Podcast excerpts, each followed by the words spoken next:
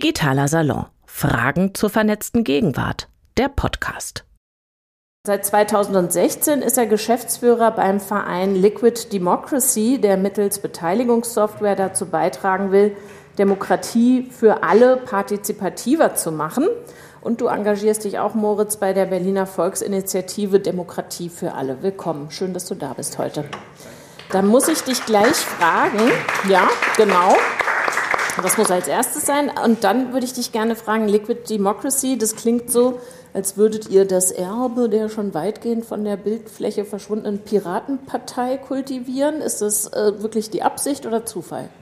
Äh, das ist nicht die Absicht. Das ist eigentlich so, dass wir, oder sogar die, da war ich noch gar nicht mit dem Verein, die in der Piratenpartei das Thema damals mitdiskutiert haben, sich zerstritten haben mit unserem Verein. Das heißt, eigentlich sind wir sozusagen seit, es gab wohl früher wilde E-Mail-Fights, ähm, sind wir eigentlich äh, von der Piratenpartei schon lange äh, gelöst, aber es gab damals eine Arbeitsgruppe und daher kommt das Konzept, in Deutschland wurde es sehr damit populär gemacht. Mhm. Genau, aber wir als Verein sind, haben mit den Piraten nichts mehr zu tun. Alles klar. Svea möchte ich euch vorstellen. Svea Windwehr Sie arbeitet für Google in Sachen Government Affairs und Public Policy, würde ich mal übersetzen als Öffentlichkeitsarbeit oder politische Lob und politische Lobbyarbeit in dem Fall. Zuvor hast du gearbeitet zu Fragen von Plattformregulierung und Digitalpolitik bei der Mercator Stiftung und bei der Europäischen Kommission. Und ich freue mich, dass du auch heute hier sein möchtest. Willkommen. Auf Sveas Twitter oder X-Profil, wie sagst du jetzt? Ich meine, das Vögelchen ist ja ja, das Vögelchen ist ja weg. Ja, auf jeden Fall Twitter. Ich habe mich noch nicht dran gewöhnt und äh, ich äh, sehe es auch noch nicht ein. Was mir auch völlig unklar ist, exen wir jetzt? Weil das heißt ja eigentlich ausstreichen. Und was ist ein Tweet? Ein Ex? Ja, okay. Viele Fragen, aber nicht Thema der Veranstaltung. Was ich dich eigentlich fragen wollte, auf deinem Twitter-Profil habe ich gelesen, so oben im Header, All things are delicately interconnected. Was denkst du denn, ist heute Abend die delikateste oder heikelste Verbindung, auf die wir zu sprechen kommen? Schöne Frage, vielen Dank. Ähm, das ist ein Zitat von Jenny Holzer, einer Künstlerin, äh, die das als Installation ähm, genau, in die Welt gebracht hat, als Kunststück. Ähm, was ich oder was mit mir darin resoniert oder mich sozusagen bewegt, ist eigentlich die Feststellung, dass viele der Dinge, die oft oberflächlich simpel erscheinen, dann doch sehr schnell sehr viel komplexer werden und da auch viele Themen und Phänomene miteinander verbunden sind auf Art und Weise, die nicht immer offensichtlich sind. Und gerade im Bereich ähm, Meinungsfreiheit, äh, Desinformation, Informationsqualität online ist es ja oft komplexer, als man denkt. Und wo, wo, ist es, wo ist das Gestrüpp am dichtesten? Ähm, ich glaube, eines der dichtesten Gestrüppe ist alles rund um die Frage von äh, Empfehlungsalgorithmen. Also wie bekommen wir Empfehlungen für Inhalte? Welche Empfehlungen bekommen wir? Was für Möglichkeiten habe ich als Nutzerin darauf Einfluss zu nehmen? Ähm, und auch die, die damit verbundenen Fehlannahmen oft. Mhm, okay, mal gucken, ob es uns dahin treibt heute Abend.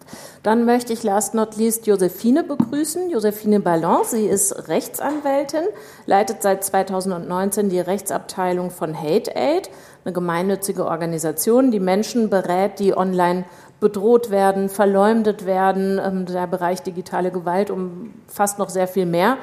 Tatbestände und du betreibst ebenfalls politische Lobbyarbeit, wenn es um Gesetzesänderungen geht, um Strafverfolgung in Sachen Online-Hetze, um Regulierungsfragen und all sowas. Und auch dir ein herzliches Willkommen. Schön, dass du bei uns bist. Vergangene Woche, da hatten wir dich, glaube ich, schon lange eingeladen. Da ging dann durch die Medien, dass das Bundesjustizministerium euch im nächsten Doppelhaushalt, ist noch nicht ganz in trockenen Tüchern, aber wohl geplant Zuschüsse streichen oder nicht mehr bewilligen wird, und zwar in Höhe von 600.000 Euro. Zumindest befürchtet ihr das. Wisst ihr dazu inzwischen mehr?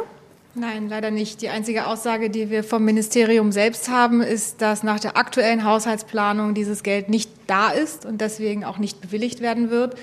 Ähm, genau, das ähm, müssen wir jetzt auch erstmal so als Tatsache hinnehmen. Also natürlich, wenn sich noch was ändern sollte, sind wir darüber glücklich. Ähm, es geht allerdings angesichts der Haushaltslage und auch der vielen öffentlichen Debatten wenig Grund, daran zu glauben. Mhm. Ich glaube, die Kollegen in der Technik freuen sich, wenn du das Mikro noch ein bisschen dichter an den Mund nimmst. Wird gemacht. Ähm, wie bewertet ihr das denn? Also diese Ankündigung, die ja dann vielleicht Realität wird. Sagt ihr, okay, ist halt in vielen Bereichen blöd gerade, überall muss gespart werden nach den Ausgaben die die Pandemie bedingt hat, allgemeine Preisentwicklung, ich sehe es ein, ist zwar nicht schön. Oder lest ihr das eher wie ein Statement zu eurer Arbeit im Sinne von, wird ja wohl nicht so wichtig sein, was wir machen, äh, also beguckt aus dem politischen Orbit? Ich würde sagen, die Wahrheit liegt in der Mitte. Mhm. Ähm, weder würde ich es als Abwertung unserer Arbeit verstehen, noch als generell gerechtfertigt in Bezug auf schwere Zeiten. Denn natürlich gibt es Spielraum, wenn es darum geht, wie der Haushalt aufgestellt wird. Und gleichzeitig betrachten wir uns, genauso wie viele andere Projekte, die mit Hass im Netz und auch mit anderen wichtigen Themen zu tun haben und denen die Gelder gerade gestrichen werden, als Demokratieprojekt. Und ich glaube, dass ähm, ja, in den aktuellen Zeiten Demokratieprojekte wichtiger denn je, denn je sind. Und gerade wir betrachten uns eben natürlich auch als Anlaufstelle für Betroffene digitaler mhm. Gewalt. Häufig sind es Betroffene von digitaler Gewalt aus dem rechten, rechtsextremen Spektrum. Und dieses Geld, was vom Justizministerium erwartet wurde, und das ja auch nicht aus dem luftleeren Raum, sondern weil es eben auch durch eine sogenannte Verpflichtungsermächtigung ähm, bereits ja eigentlich ähm, bewilligt worden war, ohne dass es natürlich jetzt verbindlich ausgestaltet wurde, ähm, das sollte direkt in unsere Betroffenenberatung fließen und also in den Ort, wo Menschen anrufen, die sich in einer Notsituation befinden. Das heißt, es ist nicht irgendein nice to have, sondern der essentielle Bestandteil unserer Organisation, ähm, der, glaube ich, auch den meisten Mehrwert dann bringt für die Betroffenen digitaler Gewalt. Ich frage mich trotzdem, wir hatten die Frage jetzt gerade schon so ähnlich, aber nochmal, welchen Reim du dir drauf machst, dass ein liberaler Bundesjustizminister sagt, äh, die 600.000 können wir uns sparen. Nun, ähm, der Justizminister selbst bekommt ja auch nur einen Rahmen für seinen Haushalt zur Verfügung gestellt und muss dann sehen, wie er die Mittel verteilt. Der Justizetat selbst, der hat sich eigentlich nicht verringert, der hat sich eigentlich sogar um zwei Prozent erhöht, aber es gibt ja auch noch andere Verpflichtungen, zum Beispiel auch Strafzahlungen an die, äh, an die EU, ähm, die geleistet werden müssen. Und man hat sich dann halt bei der Verteilung der Gelder dafür entschieden, ähm, so gut wie keine zivilgesellschaftlichen Projekte mehr zu fördern. Und das ist natürlich eine grundlegende Fehlentscheidung. Ähm, warum der Minister diese Entscheidung getroffen hat, das kann ich mir jetzt auch nicht ganz erklären. Ähm, uns gegenüber hat man das nicht anders erklärt als eben mit der Haushaltslage. Ähm, genau, ich brauche natürlich wahrscheinlich nicht erklären, dass ich denke, dass hier am falschen Ende gespart wird und am Ende des Tages die Demokratie kaputt gespart wird, wenn man sieht, wie viele andere NGOs es auch betrifft. Also sind wir im Grunde mit dieser aktuellen Entwicklung, die euch betrifft, schon mitten beim Thema. Ich würde aber jetzt trotzdem noch mal, die Linse noch mal ganz weit aufziehen, Svea, mit dir. Wir hatten, glaube ich, wenn ich mich recht entsinne, hier im digitalen Salon schon keinen Tim Berners-Lee-Verweis mehr. Dann bringen wir das beide jetzt noch mal hier in die Waagschale. Ähm, der ja meinte, das Netz sollte offen sein, sollte dezentral organisiert sein. So war es gedacht. Wie würdest du ähm, das Stand 2023 beurteilen? War diese Idee total naiv oder Berners-Lee viel zu idealistisch und viel zu wenig Geschäftsmann? Mm, nee, also ich würde nicht sagen, dass es eine zu idealistische Idee ist. Ich glaube, sie ist genau richtig idealistisch.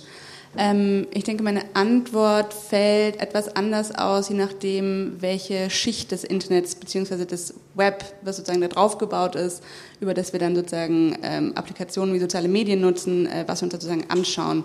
Ähm, ich denke, auf verschiedenen Ebenen gibt es auf jeden Fall große Gefahren fürs offene Netz. Also ähm, die NGO Access Now hat ähm, heute oder gestern erst in einem Brief an äh, Kommissar Breton auf Internetsperren hingewiesen, die weltweit natürlich ein riesiges Problem sind äh, für Zivilgesellschaft, für AktivistInnen, für demokratische Diskurse. Das ist auf jeden Fall ein Trend, der zunimmt. Also auch autoritäre Staaten wissen, diese Systeme für sich zu nutzen oder sie zu blockieren. Ähm, auch auf Ebene der, ähm, ja, der Infrastruktur gibt es immer wieder grundlegende Diskussionen, wie die gestaltet werden soll. In Europa wird seit äh, knapp einem Jahr das Thema ähm, Network Fees oder Datenmauten diskutiert, wo es eben darum geht, ähm, ob, ob große äh, Internetplattformen sozusagen äh, dafür zahlen sollen für die Daten, die, äh, die ihre NutzerInnen übers Web verschicken. Also ich denke, da gibt es verschiedene Punkte, an denen immer wieder die Grundprinzipien von Offenheit, von Netzneutralität angezweifelt werden. Mhm. Sie werden angezweifelt. Du würdest aber die sagen, die Idee von gleichberechtigter, demokratischer, nicht profitgetriebener Bildung von Wissen und Austausch im digitalen Raum ist nicht passé. Die ist alive and kicking? Ja, auf jeden Fall würde ich sagen. Also ich denke auch viele der großen Plattformen tragen dazu natürlich bei. Also bei Google denke ich da unter anderem ganz stark an, an YouTube, also eine offene Videosharing-Plattform, kein kein klassisches soziales Medium in dem Sinn, aber ein Ort, an dem Ideen ausgetauscht werden, an dem Menschen Dinge lernen können, sich austauschen können. Und ich denke, dass viele dieser, dieser sozusagen auch ähm, ja, Plattformen, die zum Teil auch kommerziell betrieben werden, diese Orte sind, aber es gibt natürlich auch viele nicht kommerzielle Alternativen. Also gerade haben wir über Twitter oder X gesprochen, viele von uns nutzen bestimmt auch Mastodon. Also es gibt auf jeden Fall auch, ähm, auch oder Mozilla zum Beispiel, Firefox-Browser, also es gibt viele auch nicht kommerzielle Akteure, die natürlich auch dazu beitragen. Kommen wir sicherlich auch noch drauf. Jetzt hat Ende des vergangenen Jahres eine Studie, an der war auch das Max-Planck-Institut beteiligt, gezeigt, Digitale Medien haben in aufstrebenden Demokratien einen positiven Einfluss auf die Nachrichtenvielfalt und auf die politische Beteiligung. Autoritäre Regime hast du gerade schon angesprochen. Auch da, sagt dann zumindest die Studie, bieten äh, diese Möglichkeiten Oppositionellen die Chance, sich zu vernetzen. Aber digitale Medien gefährden, so sagt die Studie, vor allen Dingen etablierte Demokratien, also eine wie die, in der wir leben, indem sie Populismus anheizen, indem sie gesellschaftliche Spannung anheizen. Du, das habe ich eingangs gesagt, Moritz, bezeichnest dich als Tech-Optimist. Wieso denn? Das äh, klingt doch eigentlich alles nicht so prall. Ja, das stimmt. Äh, es gibt auch auf jeden Fall viele Dinge, die ich nicht prall finde, die nicht gut laufen.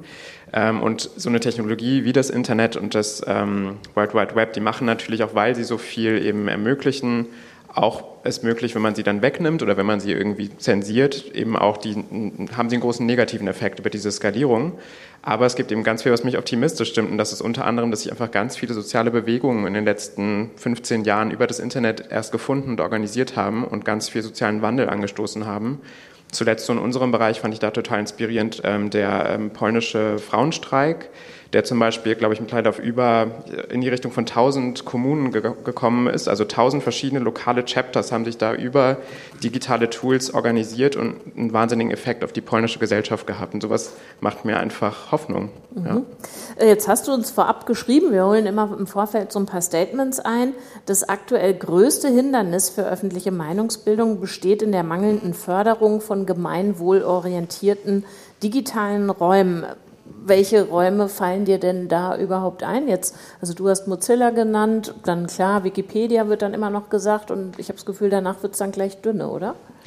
Ja, genau. Also es gibt halt jetzt mit Mastodon so ein paar ähm, neue Räume, die da gerade entstehen, aber wir zum Beispiel als Verein und auch andere Initiativen arbeiten schon länger an Plattformen, an Open-Source-Plattformen, die digitale Beteiligung ermöglichen. Und da richten wir uns ganz oft an Kommunen, an ähm, an NGOs, aber auch an staatliche Einrichtungen, dass sie zum Beispiel BürgerInnen über solche Plattformen dann beteiligen an politischen Entscheidungsprozessen. Und das funktioniert auf kommunaler Ebene sehr gut. Und das Hast du ein Beispiel, wo das gemacht wird? Ja, bei welchen Beispiel, Fragen zum Beispiel? Zum Beispiel hier in Berlin, mein.berlin.de, kennen auch zu wenig Leute noch.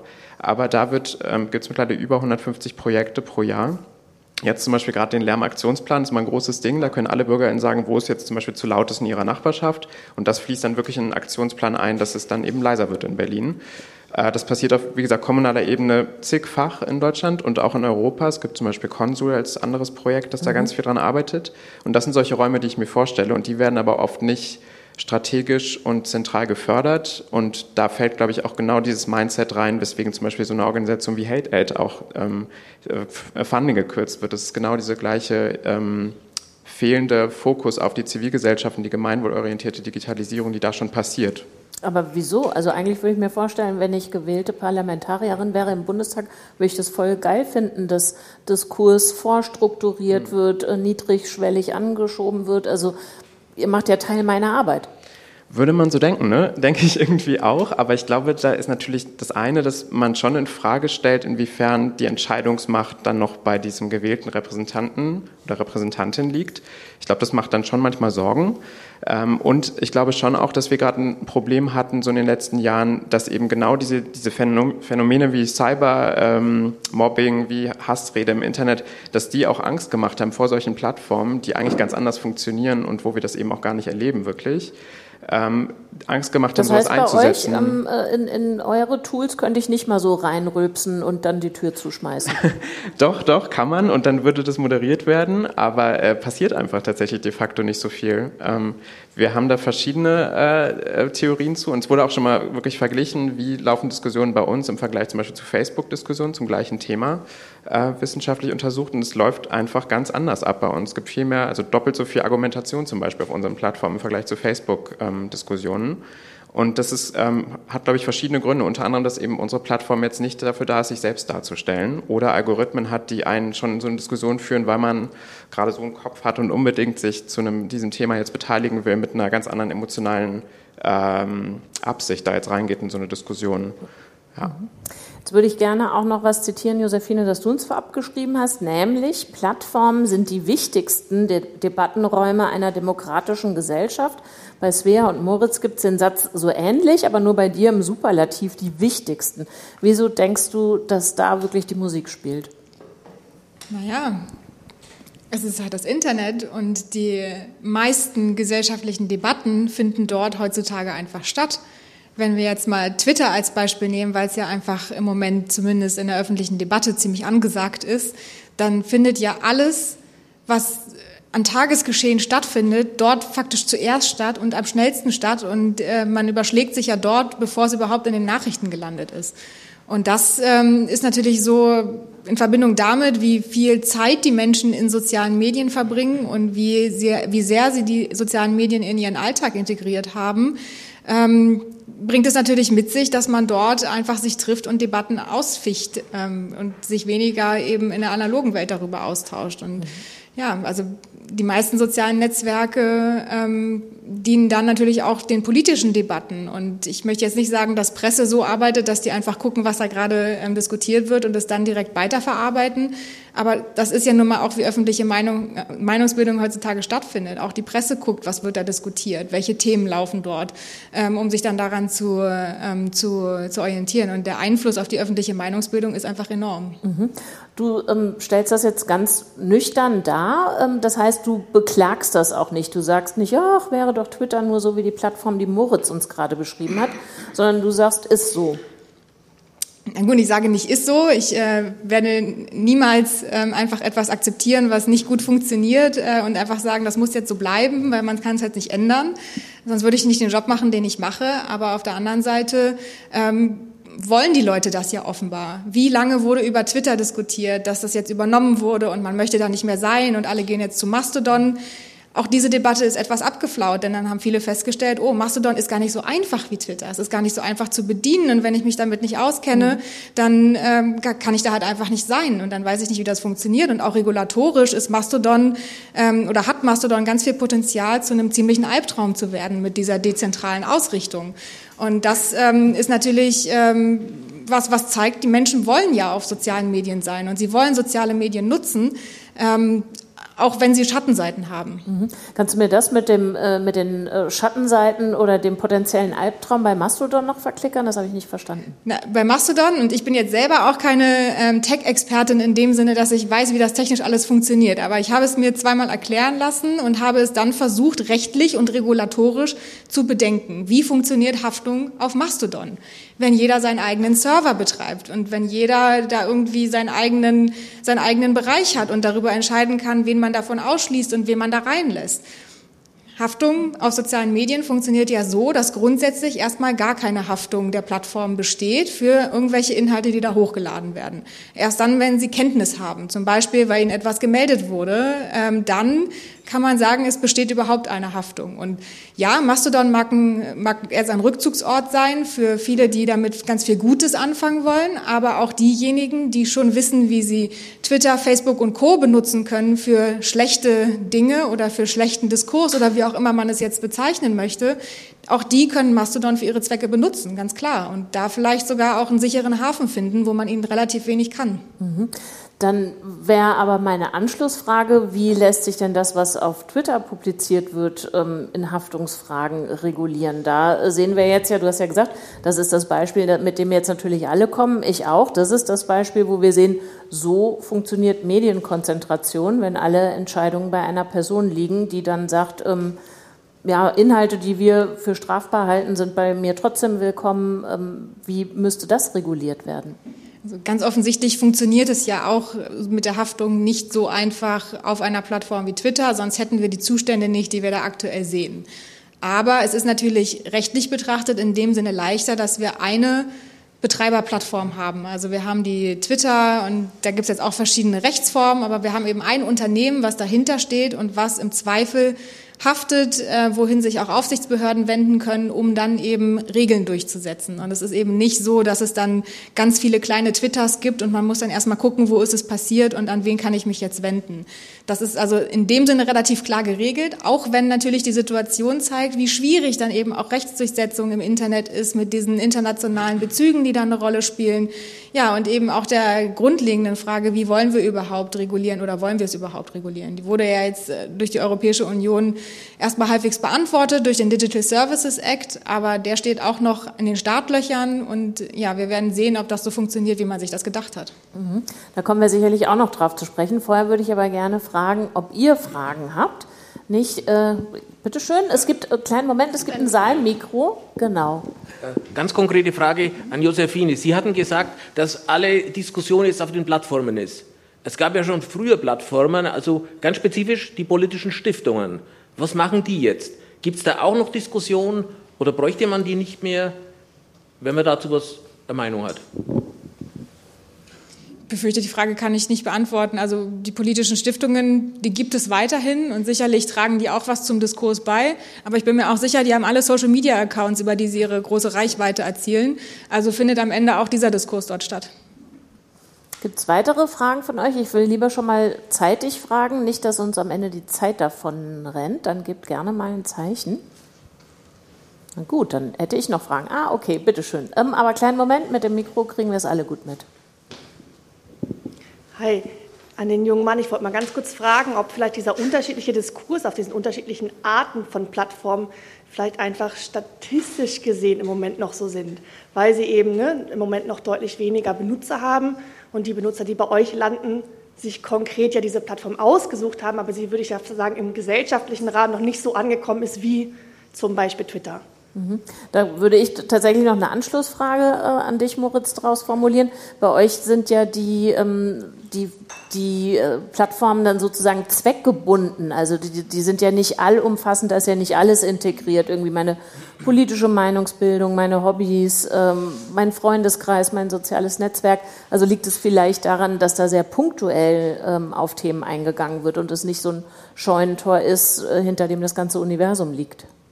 Ja, also genau, sicherlich sind das beides Effekte, die damit reinspielen. Also es sind deutlich weniger NutzerInnen als jetzt äh, Facebook oder andere haben ganz klar, also zum Beispiel Mein Berlin hat äh, um die 30.000 NutzerInnen und nicht davon, davon, sind nicht alle aktiv, weil genau das auch passiert, dass bestimmte ähm, Projekte mich interessieren, weil die zum Beispiel jetzt einen lokalen Bezug zu meiner Nachbarschaft haben, dann mache ich da mit und dann mache ich einfach nicht mehr mit, bis mich was anderes interessiert. Aber das ist eben genau auch der Effekt, der ja das Spannende ist an so einer, an so einer dezentralen Idee, dass ich eben sage, da gibt es Plattformen, die sind vielleicht anders bezogen oder die sind für einen bestimmten Kreis. Bei Mastodon sind das ja oft dann so Sachen, die sich um Interessen herumformen ähm, bestimmte Games oder bestimmte andere Dinge. Und die haben dann eben einen Bezug zu diesem Thema, die Menschen, die da diskutieren. Und das ist ja auch in Ordnung. Und dann laufen Diskussionen eben auch besser als auf so einer generalisierten Plattform, deren einziges Ziel eben das Engagement ist von allen Leuten, damit diese Plattform mit ihrem Businessmodell eben vorankommt und Geld macht. Und das ist, glaube ich, das Grundding, was einfach diese Gemeinwohlorientierung gibt es einfach bei den großen Plattformen nicht. Und das ist für mich schon das zentrale Problem. Aber natürlich, also ich kann jetzt nicht äh, abstreiten, dass wir viel weniger NutzerInnen auf unseren einzelnen Plattformen haben, aber ich glaube, das ist eben auch die Schönheit an dem Konzept. Mhm. Ähm, was du jetzt, das Wort, das du nicht genannt hast, das aber für mich drinsteckt in deiner Antwort, war das Wort Algorithmus. Ist das nicht auch der entscheidende Unterschied? Absolut, absolut. Aber äh, ich meine, am Ende könnte ich mir auch vorstellen, dass es, und da forschen wir auch dran als Verein, wie man mit KI und Algorithmen auch diese ähm, Plattform, die wir, wir machen, besser machen könnte ähm, und, und einfacher verständlich machen könnte. Äh, ich glaube, das Grundding ist immer noch das Businessmodell.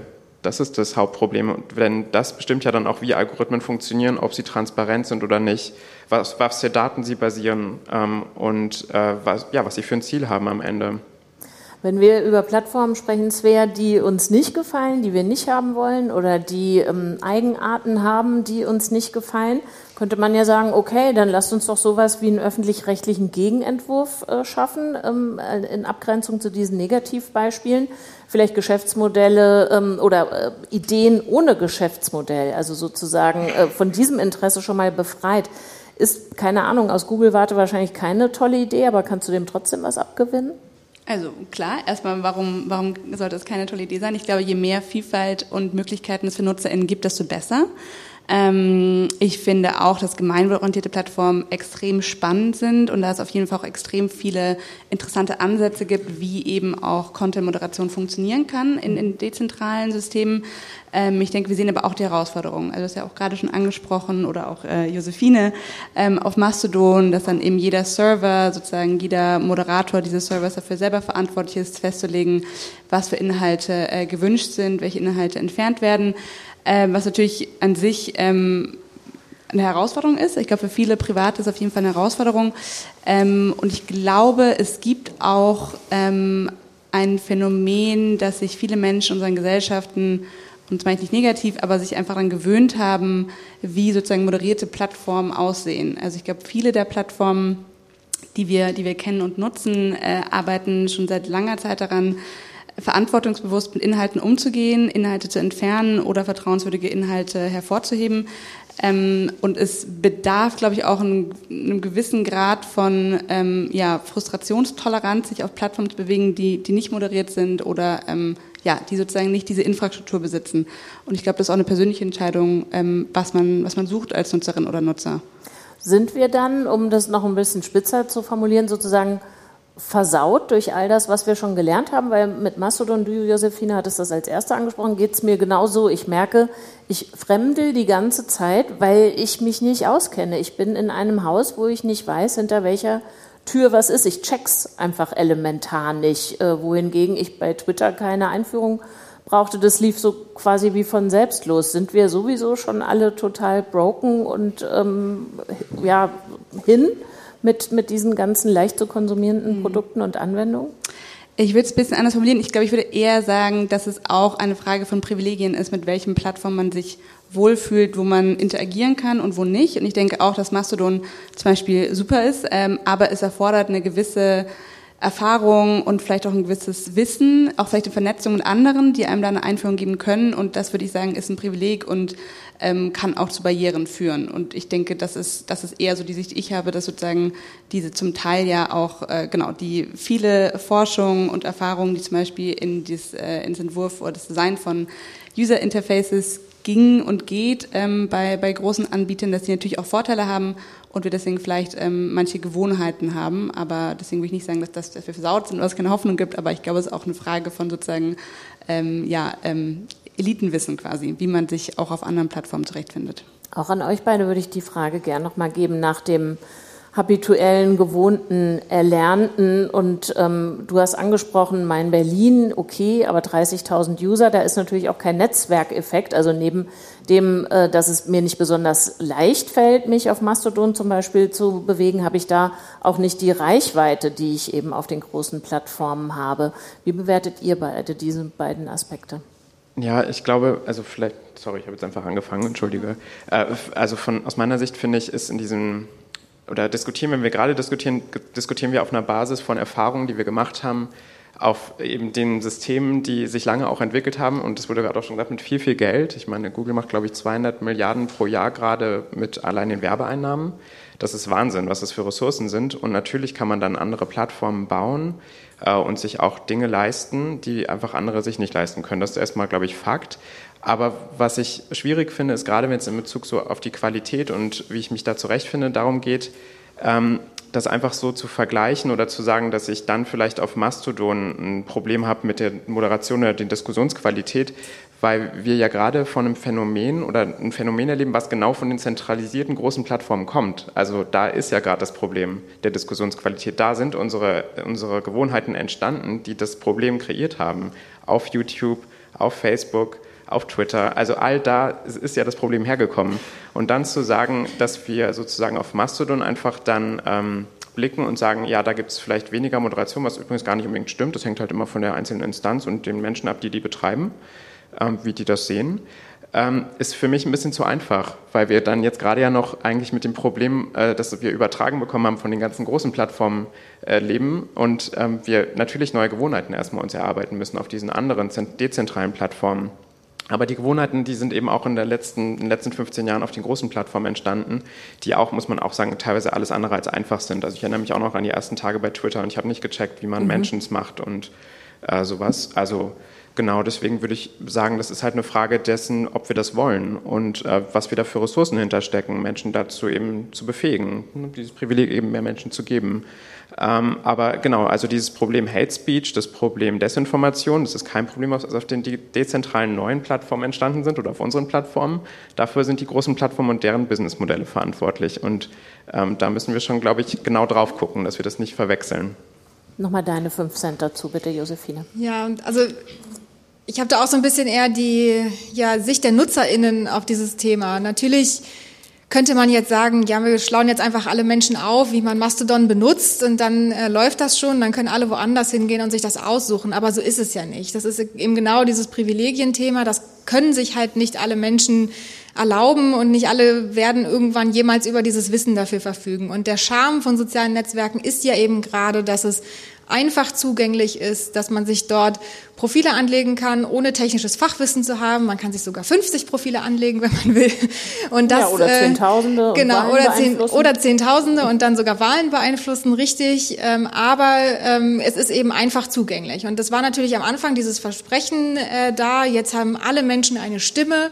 Und um auch nochmal auf die Studie äh, vom Max-Planck-Institut zurückzukommen, ähm, das ist natürlich dann auch ein sehr interessanter Effekt, der da zu beobachten ist. Ich finde diese Studie sehr, sehr spannend, denn was ich immer in diesem ganzen, ähm, in diesem ganzen Diskurs um Plattformregulierung auch so ein bisschen vermisse, ist eben diese Differenzierung, wie sich soziale Medien auf der Welt auswirken können. Denn häufig hängt man noch so ein bisschen dieser Idee nach, dass das Internet jetzt kommt und das Internet wird allen die gleiche Stimme geben und das Internet wird demokratische Defizite überwinden können und die Welt wird äh, die beste Demokratie und der glücklichste Ort, weil es jetzt das Internet gibt. Das ist eben gerade nicht eingetreten. Es gibt unterschiedliche Wirkungen in unterschiedlichen unterschiedlichen politischen Systemen an unterschiedlichen Orten der Welt. Denn auch wenn das Internet global ist, ist die Welt nun mal nicht ein großer glücklicher Ort, sondern es gibt einfach regionale Unterschiede.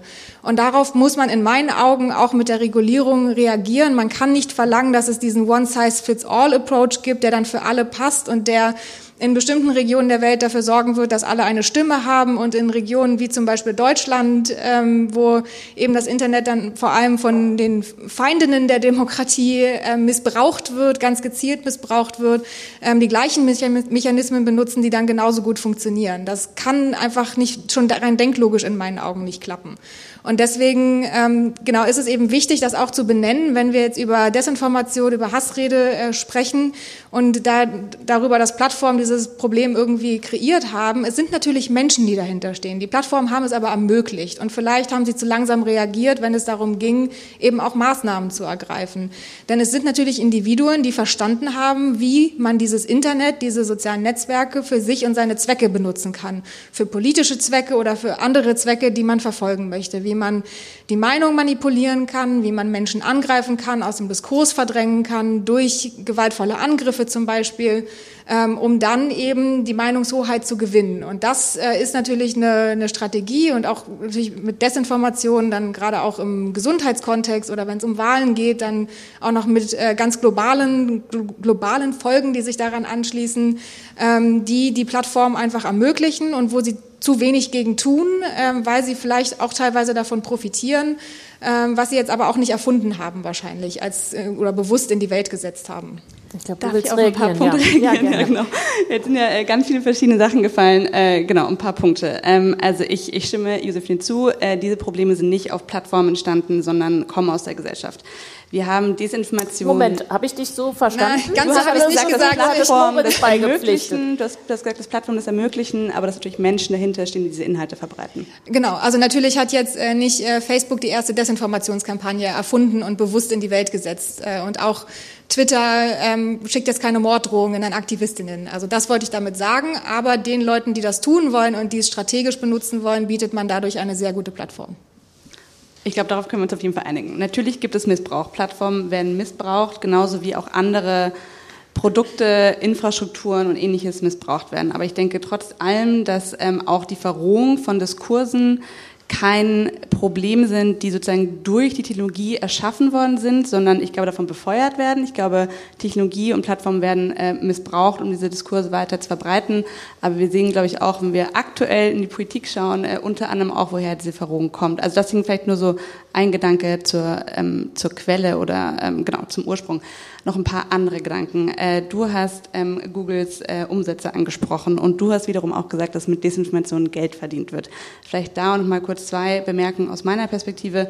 Ähm, von diesen Umsätzen wird erstens ein Großteil wieder ausgeschüttet an Partner, unter anderem auch YouTube-Creator, weil eines unserer großen einer unserer großen Hebel, die wir haben, um auf YouTube zum Beispiel die Informationsqualität zu erhöhen, ist vertrauenswürdigen Creatern dabei zu helfen, ihre Inhalte zu monetarisieren. Das ist eine der wichtigsten Dinge, die wir tun können, um die Qualitäts die Informationsqualität zu erhöhen, wenn wir nur entfernen und Inhalte quasi in ihrer Verbreitung einschränken, müssen wir gleichzeitig auch gute Inhalte fördern. Das ist der eine Punkt. Der andere Punkt ist, dass ähm, wir massiv viel Geld und Ressourcen ähm, in die Moderation von Inhalten investieren. Also da geht es natürlich auch um die Entfernung und Einschränkung von Desinformation. Wir haben zu verschiedene Richtlinien, unter anderem zu äh, medizinischer Desinformation, zum Desinformation im Kontext von Wahlen, aber auch zu anderen Inhalten wie zum Beispiel ähm, ja, gefälschten Videos etc. Ähm, ich finde, ich sage das deswegen, weil es immer ein spannender sozusagen Konflikt ist. Auf der einen Seite wird äh, massive Zensur vorgeworfen, auf der anderen Seite werden Plattformen dafür verantwortlich gemacht, dass unsere Demokratie den Bach hinuntergeht und sozusagen wir alle von Desinformation und Hate Speech überflutet werden. Deswegen möchte ich einfach nur kurz einmal ausführen, äh, was sozusagen dagegen getan wird, weil einiges getan wird und es kein, kein Thema und kein Problem ist, das erst seit, äh, seit vorgestern bewusst ist. Genau, also wie gesagt, im großen Stil äh, wird, ähm, wird investiert, um eben zu ermöglichen, Inhalte, die äh, rechtswidrig sind oder gegen Richtlinien verstoßen, äh, zu entfernen, beziehungsweise bei Inhalten, die in der Borderline, in der Grauzone sind, wo nicht viel zum Richtlinienverstoß fehlt, die in ihrer, Sicht, in ihrer ähm, ja, Sichtbarkeit einzuschränken. Gleichzeitig geht es eben auch darum, vertrauenswürdige Quellen äh, hochzuziehen und ähm, auch sozusagen sichtbar zu machen, gerade bei Themen, die gesellschaftlich politische Relevanz haben. Also Beispiel Corona, wenn Sie zum Beispiel auf YouTube oder auch äh, bei Google News äh, nach Themen wie äh, Corona oder Bundestagswahl oder Ukraine-Krieg suchen, also Themen, die polarisieren, dann werden dort überdurchschnittlich oft ähm, Quellen wie öffentlich-rechtliche Medien angegeben oder andere Qualitätsmedien. Also ich möchte sagen, nur einmal zeigen, dass es ähm, dass es nicht so ist, äh, dass das Thema generell niemand interessiert und wir alle ganz viel Geld damit verdienen. Das vielleicht noch der letzte Punkt. Äh, wir haben auch über die Jahrzehnte äh, gesehen, dass Werbetreibende ihre Produkte sehr, sehr ungerne in äh, Nebendesinformation oder sozusagen in Nebeninhalten von niedriger Qualität bewerben. Das heißt, tatsächlich verdienen wir mit diesen, Geld, mit diesen Inhalten kein Geld. Im Gegenteil. Von Werbetreibenden wird ganz klar erwartet, dass die äh, Plattform eine gewisse Brand Safety verspricht. Das heißt sozusagen, äh, dass sie keinen Shitstorm ernten, wenn ihr Produkt neben einem Desinformationsvideo auftaucht. Ähm, natürlich passieren immer wieder auch Fehler, das möchte ich ganz klar sagen. Es ist kein perfektes System, aber es ist ein großes Anliegen, ähm, auch hier ja, Monetarisierungsströme zu unterbrechen. Jetzt hatte ich das Gefühl, dass sich auf deinen Widerspruch bei Josephine Widerspruch regte.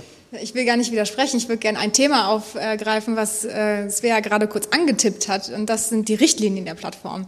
Sowas wie mein persönliches Lieblingsthema. Denn eigentlich ähm, ist es ja fast sträflich, dass ich es nicht schon vorher erwähnt habe. Denn wir sprechen jetzt hier über Meinungsfreiheit und Regulierung und über das Verhältnis dieser beiden äh, zueinander.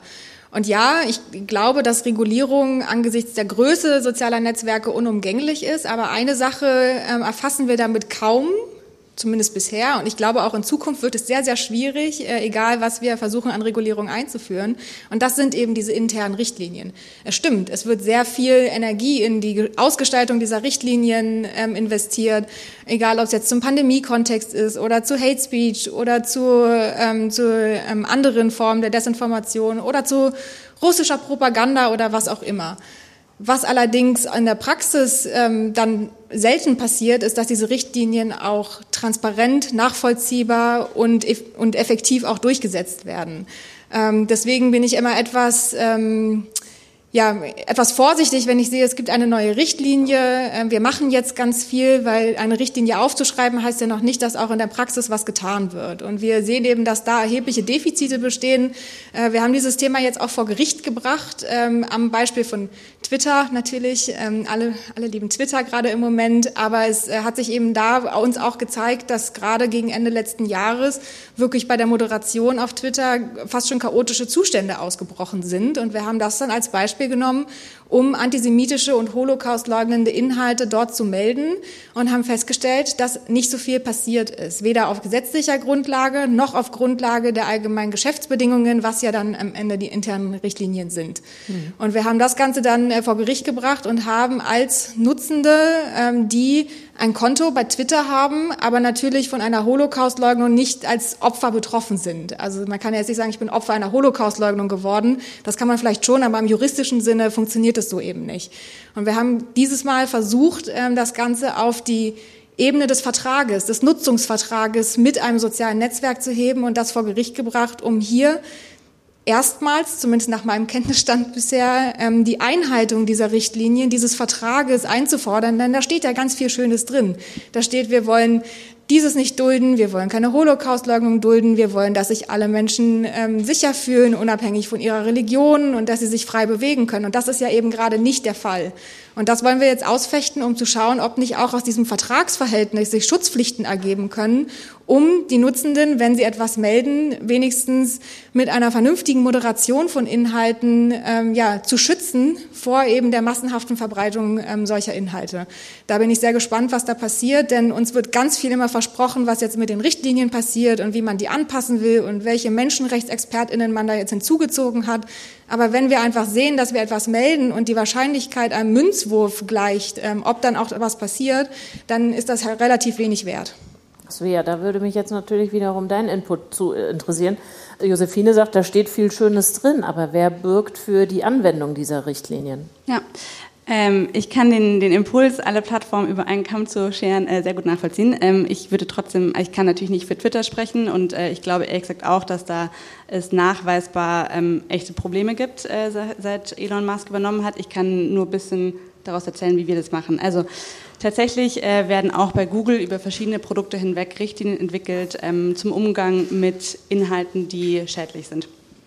Ähm, genau, diese Inhalten, die, diese Richtlinien entwickeln wir nicht alleine im stillen Kämmerlein, sondern beziehen tatsächlich äh, viele externe ExpertInnen äh, dazu, unter anderem auch MenschenrechtsexpertInnen, aber vor allem auch ExpertInnen zu den jeweiligen Themen. Das heißt zum Beispiel bei der Richtlinie zu äh, Corona-Desinformation haben wir sehr stark mit der WHO zusammengearbeitet. Bei einer neuen Richtlinie ähm, zur Einschränkung von Inhalten, die Essstörungen ähm, sozusagen theorisieren und einen positiven Licht darstellen, haben wir sehr stark mit betroffenen Vereinen und Organisationen, aber auch Ärztinnen zusammengearbeitet. Das heißt, das ist uns sehr, sehr wichtig, uns diesen Input abzuholen äh, von vielen gesellschaftlichen Stakeholdern. Ähm, eine Richtlinie zu schreiben dauert relativ lange. Äh, es geht darum, die wirklich ähm, ganz glasklar anwendbar zu machen und sozusagen auch extern verständlich zu machen, aber auch für unsere internen Teams klare Guidelines zu legen. Ähm, dafür wird ziemlich viel getestet, ziemlich viel ausprobiert. Es werden viele Daten gesammelt, um sozusagen zu schauen, okay, ist das klar, wo brauchen wir noch vielleicht noch weitere Verbesserungen. Ähm, das heißt, es können bis zu anderthalb oder zwei Jahre vergehen, bis dann quasi eine Richtlinie wirklich in Kraft tritt und äh, externalisiert werden kann. Da steckt also sehr viel Arbeit dahinter. Ähm, Im nächsten Schritt ähm, genau, geht es natürlich darum, diese Richtlinie anzuwenden. Ähm, viele Inhalte werden, die problematisch sind und äh, gegen unsere Richtlinie verstoßen, werden zum Beispiel auf YouTube automatisiert erkannt. Ähm, natürlich bekommen wir auch Meldungen von NutzerInnen oder von Trusted Flaggern. Äh, das sind für uns auch sehr, sehr wichtige Hinweise. Aber tatsächlich finden auch unsere algorithmischen Systeme viele Inhalte ähm, alleine. Die werden dann natürlich nochmal überprüft. Es wird nicht automatisch entfernt oder gelöscht, aber ähm, genau auch da sozusagen helfen diese algorithmischen Systeme sehr stark dabei, diese Inhalte überhaupt zu finden. Ähm, aktuell werden knapp 40, 40 Prozent aller Inhalte, die entfernt werden, die automatisiert gefunden wurden, sind äh, hatten bis dahin keinen einzigen Aufruf. Und ich glaube, 30 Prozent hatten unter 10 Prozent, äh, 10 unter 10 Aufrufe. Also das ist für uns ein wichtiger Indikator, der zeigt, es funktioniert. Wir finden diese Inhalte früh genug, bevor sie Schaden anrichten können. Und wie gesagt, nicht in jedem Fall ist es nicht perfekt, aber das ist das, womit wir gerade arbeiten. Ähm, letzter Schritt, nämlich auch fertig, äh, ist Transparenz, äh, wie Sophie angesprochen hat, extrem wichtig. Wir veröffentlichen vierteljährlich vierteljährlich ähm, Transparenzberichte zur Inhaltemoderation auf YouTube. Äh, da werden unter anderem auch Beispiele gegeben aus den verschiedenen Richtlinienbereichen, als Beispiel zum Thema ähm, Hassrede, zum Thema Jugendschutz. Äh, das heißt, da wird dann gezeigt, okay, was sagt die Richtlinie, was sind die Fälle, äh, wie viele von diesen Fällen oder wie viele von diesen Inhalten wurde, wurden aufgrund dieser Richtlinie entfernt, wie viele von denen wurden automatisiert ähm, erkannt. Es gibt auch Zahlen dazu, wie viele ähm, Beschwerden eingegangen sind und auch wie viele Inhalte wiederhergestellt worden sind, weil natürlich auch diese KI-Systeme Fehler machen, das ist wichtig zu sagen und deswegen auch eben die menschliche Komponente extrem wichtig ist. Und darüber hinaus ähm, veröffentlichen wir natürlich auch äh, NetzCG Transparenzberichte und werden auch ähm, extensive Transparenzberichte unter dem Digital Services Act und dem Code of Practice gegen Desinformation veröffentlichen, die doch ja. mal granularer sind. Wir könnten sicherlich noch viel reden über die äh, internen Richtlinien. Ich würde aber gern noch mal auf die externen zu sprechen kommen, die hier auch schon anklangen. Also die EU versucht ja, Plattformen einen neuen rechtlichen Rahmen zu geben. Ab Februar des nächsten Jahres soll das Gesetz über digitale Dienste in Kraft treten. Wir sprachen schon drüber. Der Digital Services Act, der soll uns schützen vor Falschinformationen, vor Hassrede, auch vor gefälschten Produkten. Äh, illegale Inhalte sollen zügig gelöscht werden. Dazu gibt es dann auch noch den Digital Markets Act, das Gesetz bezüglich der digitalen Märkte. Das ist auch schon anwendbar soll unter anderem dafür sorgen, dass die großen Anbieter nicht ihre eigenen Anwendungen, ihre eigenen Produkte bevorzugen, wie das aktuell ja immer noch geschieht, äh, und andere oder kleinere schlechter stellen. Es gibt da schon, würde ich sagen, einige Zustimmung von NGOs, von Aktivistinnen für diese Gesetze, aber es gibt auch Kritik. Wie sieht es bei dir aus, Moritz? So. Also grundsätzlich finde ich das eine super Initiative. Ich bin sehr, sehr froh, dass es ähm, so umfassend gerade von der EU so viel Regulierung gibt und so viel Initiative gibt. Und ich habe schon das Gefühl, in einigen Punkten wurde da auch auf die Zivilgesellschaft gehört, auch wenn es jetzt gerade um KI, das geht ja gerade weiter, das Ganze regulieren. Mhm. Ähm, das wird auf jeden Fall jetzt für uns, die auch Plattformen betreiben, wir müssen auch mal drauf gucken, aber wahrscheinlich einfach viele Ausnahmen geben. Und es gibt Ausnahmen für ganz kleine BetreiberInnen, was auch sehr wichtig ist. Ähm, wie gesagt, weil das Problem sehen wir ist ja eigentlich woanders. Ähm, und deswegen bin ich, finde ich erstmal das positiv und finde es vor allen Dingen auch positiv, dass ähm, das so von mehreren Seiten betrachtet wurde. Also sowohl diese, der Markets Act, der ja mehr so auf diese Fairness guckt, des ganzen, der großen Player, im Markt und äh, mit dem Services Act geht es einfach nochmal mehr ins Detail, was ist eigentlich die Funktionsweise wie, ähm, und wie muss man äh, teilweise vielleicht auch dann bestimmte Sachen wie Algorithmen gestalten und Dark Patterns verbieten und so weiter. Trotzdem gibt es auf jeden Fall auch Probleme und ich glaube, eines der Probleme ist eben, dass eines der kernproblematischen Elemente, nämlich personalisierte Werbung, nicht komplett verboten wird. Mhm, das war nur im Hinblick auf Kinder und Jugendliche? Genau und auf bestimmte Merkmale sexuelle Orientierung, Religionszugehörigkeit das ist natürlich ein Kernpunkt, wo, der, wo äh, viel lobbyiert wurde und das hat halt funktioniert, dass das nicht reingekommen ist, das Verbot. Ähm, und was natürlich in der Umsetzung einfach dann jetzt spannend wird, ist, wie, wie viel Zähne bekommt der? Ähm, ich glaube, die Maximalstrafe sind 6% des weltweiten Umsatzes von den großen Konzernen. Das tut schon weh, aber ich glaube, die Profitmarge ist irgendwo bei 30 bis 40 bei Softwarekonzernen. Also immer noch äh, die Frage, ne? Also das wäre auch nur die Maximalstrafe. Da muss ja viel passieren, bis das rausgeholt wird, das Kaliber da mache ich mir Sorgen. Das Zweite ist auch, es gibt total spannende Sachen, wo ich dann auch einfach die, ähm, die, die Sorge habe, dass es versagt. Zum Beispiel die Frage nach Datenportabilität.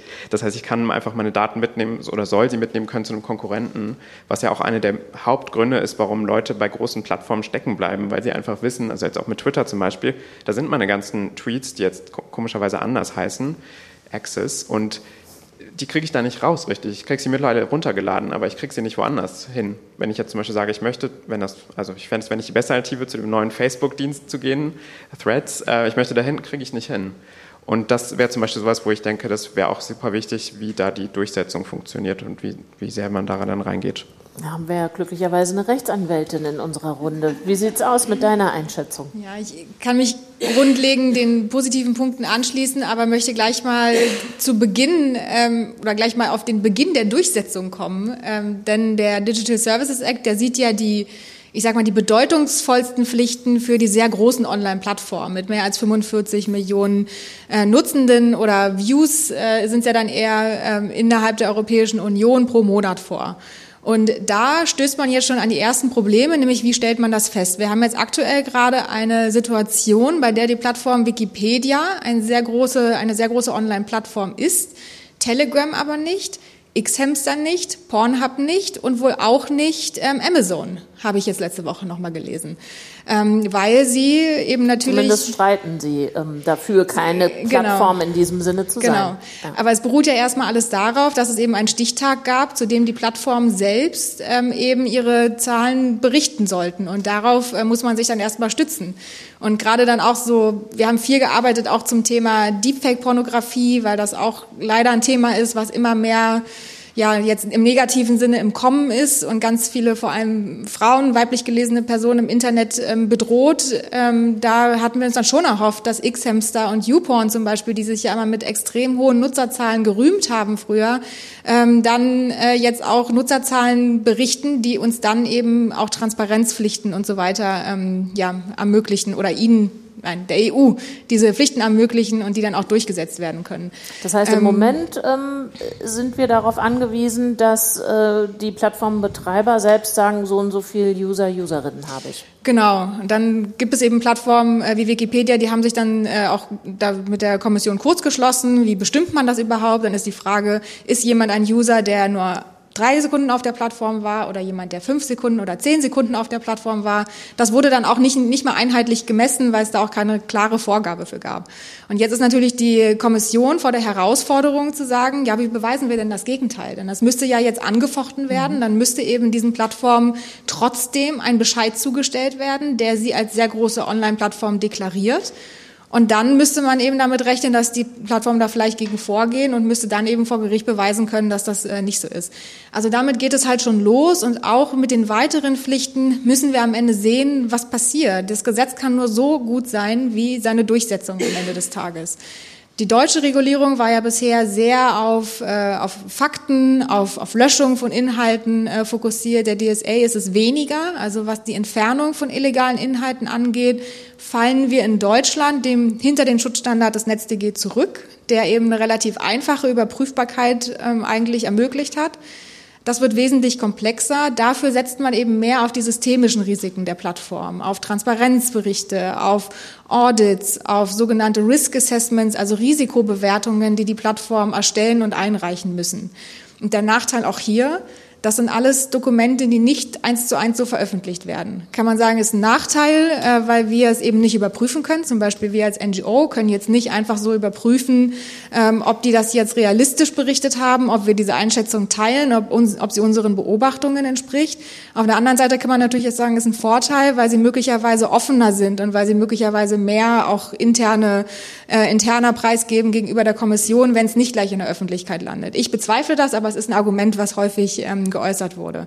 Jetzt bitte ich da nochmal um eine Klarstellung. So wie ich es gelesen hatte, sieht ja das Gesetzeswerk auch vor, dass die Plattformanbietenden Zugang zu ihren Daten und zu ihren Algorithmen gewähren, aber das immer nur in Form von, hier habe ich dir mal aufgeschrieben, kannst du reingucken.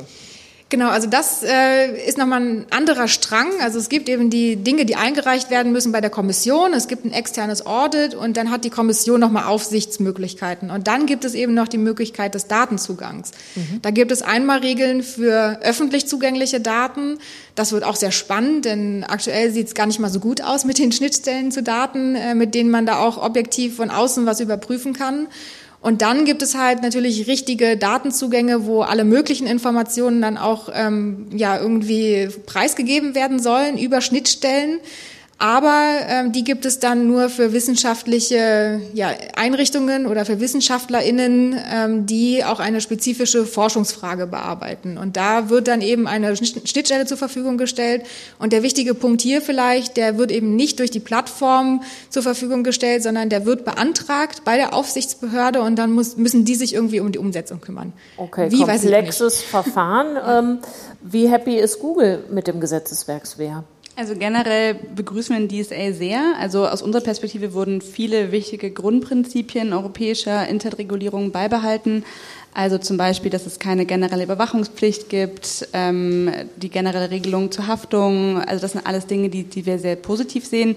Auch aus unserer Erfahrung sozusagen mit dem NetzDG gibt es, und der DSA würde ich sagen, baut ja schon sozusagen auf dem NetzDG zumindest, also er baut nicht auf, aber ich würde sagen, er ist inspiriert von vielen der Elementen, zum Beispiel Transparenzberichte etc. Ähm, also wir finden es sehr positiv, dass viele dieser Dinge ähm, dort auch weitergeführt worden bzw. ausgebaut worden sind. Ähm, es gibt auch Dinge, die wir äh, am NetzDG sehr positiv fanden, die es nicht in den DSA geschafft haben. Zum Beispiel die regulierte Selbstregulierung. Das war für uns äh, sehr hilfreich, wenn wir uns bei, ähm, bei der Bewertung von Inhalten nicht sicher waren, äh, ob sie sozusagen wirklich ähm, rechtswidrig sind nach dem NetzDG, konnten wir dann sozusagen diese äh, Institutionen, in dem Fall die FSM, äh, damit beauftragen, das zu prüfen. Äh, das war extrem hilfreich, da ist sozusagen auch so eine kleine Spruchpraxis entstanden. Ähm, genau, aber generell sehen wir den DSA auf jeden Fall positiv. Ich habe noch ein paar Fragen, aber ihr ja vielleicht auch, und da will ich mich ungern vordrängeln. Sagt mal, ob jemand von euch noch was wissen möchte. Dann wäre das nämlich jetzt hier die Gelegenheit. Bitte schön, hier vorne auf dem Sofa. Und gerne kurz, weil wir um acht den Sack zumachen müssen. Äh, Moderation schön und gut. Die Frage ist doch nur, wer gibt die Regeln vor für die Moderation? Und momentan ist es doch so, dass die Regeln letztendlich bei den Plattformbetreibern liegen. Das heißt, Google zum Beispiel, haben wir einen Ansprechpartner hier, die entscheiden dann selber sozusagen, was sie intern für sehenswert oder für darstellenswert halten oder was eben zensiert werden muss im besten Falle. Wer gibt die Regeln vor?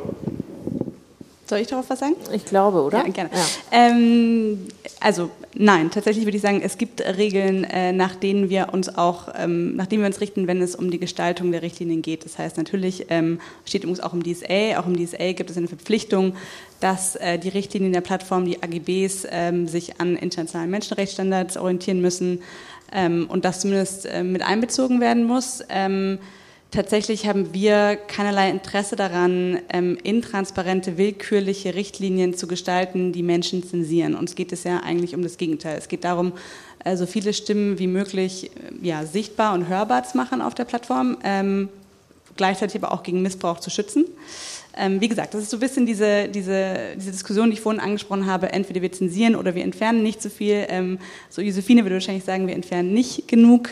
Ähm, Sie würden sagen, wir zensieren zu viel. Ich denke, die Wahrheit liegt dazwischen, beziehungsweise ähm, kann ich nur sagen, dass, er, ja, dass es ein großes Anliegen ist. Viele Menschen denken jeden Tag darüber nach, machen es uns nicht leicht. Ähm, wir sind dankbar für Feedback. Wenn Sie Vorschläge haben, was konkret anders laufen sollte, sehr gerne. Moritz, ich hatte das Gefühl, du möchtest irgendwie dran knuppern, weil ich sah so kurz die Bewegung mit dem Mikrofon zum Mund. Also nee, ich, ich glaube auch, dass da wirklich viel passiert ist in der letzten Zeit bei den großen Plattformen, bei Google und ich finde das gut. Ähm, ich ich glaube einfach, dass wir da ähm, trotzdem aufpassen müssen, dass die Frage, was ist sozusagen, ähm, wie weit geht Meinungsfreiheit, die müssen wir als Gesellschaft beantworten, nicht private Unternehmen und das, äh, genau, habe ich auch so verstanden, wird ja auch gewünscht von den Unternehmen, dass das von der Gesellschaft beantwortet wird.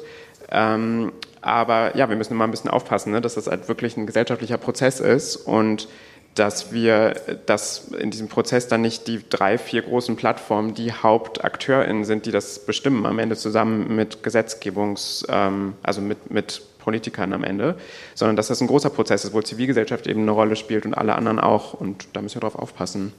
Du hattest vorhin schon mal ganz kurz das Thema KI angetippt, weil während wir äh, noch über ähm, ja, sozusagen den jetzigen Ist-Stand reden, läuft äh, das ja natürlich auch schon an. Da würdest du dann auch sagen, brauchen wir ähm, ein Gesetzeswerk und nicht eine Selbstverpflichtung der Anbietenden, sondern ein Absolut. äußeres Rahmenwerk. Absolut, aber da ist halt das Problem, und das äh, liegt dem DSA und auch dem ähm, Digital Markets Act auch unter, es ist immer noch eine sehr wirtschaftszentrierte Sicht auf diese ganzen Themen. Und ich glaube, da mache ich mir auch einfach Sorgen. Es geht ja darum, Europa als Technologiestandort auch nicht ähm, nicht, äh, dass wir nicht abgehängt werden, dass wir immer noch ganz viel Innovation hier haben können. Und das ist gerade, glaube ich, schon so die Haupt, das Hauptaugenmerk immer noch bei der Regulierung. Ich würde sagen, jetzt bei den bei KI noch viel mehr, weil da einfach ganz viel Angst ist, dass wir jetzt ähm, technologisch hier abgehängt werden. Und da wird dann, glaube ich, weniger darauf geachtet, was zum Beispiel zivilgesellschaftliche Organisationen sagen, die sich eben schon reingearbeitet haben in die sozialen Themen rund um KI. Und da äh, sehe ich gerade auf jeden Fall, ist auch wichtig, dass überhaupt angefangen wird zu regulieren, aber auf jeden Fall ein Fokus auf sehr viel wirtschaftszentrierte Themen und den Wirtschaftsstandort Europa versus Gemeinwohlorientierung. Ich habe eine letzte Frage an euch alle drei und würde bitten, mit Blick auf die Uhr, die ganz kurz, gern auch vielleicht in einem kleinen Hauptsatz zu beantworten. Angenommen, wir sehen uns wieder in anderthalb Jahrzehnten, 2038, und stellen fest, Social-Media-Plattformen sind richtig super politische Bildung, Mündigkeit, Beteiligung, alles wird da angeregt ähm, und ja, zusammengebracht. Was haben wir denn richtig gemacht, wenn wir in 15 Jahren das finden? Legt los.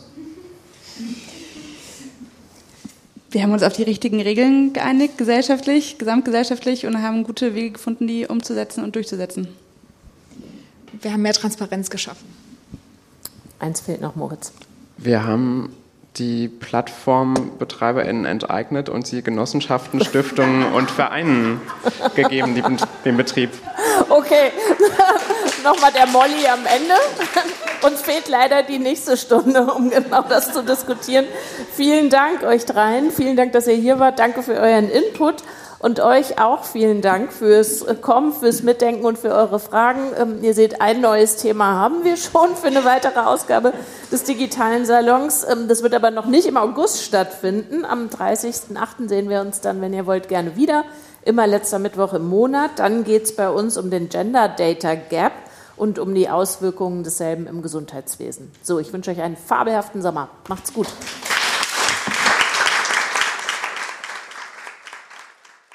Der digitale Salon ist eine Produktion des Alexander von Humboldt Instituts für Internet und Gesellschaft. Weitere Folgen des digitalen Salons als Podcast findet ihr auf iTunes und Spotify.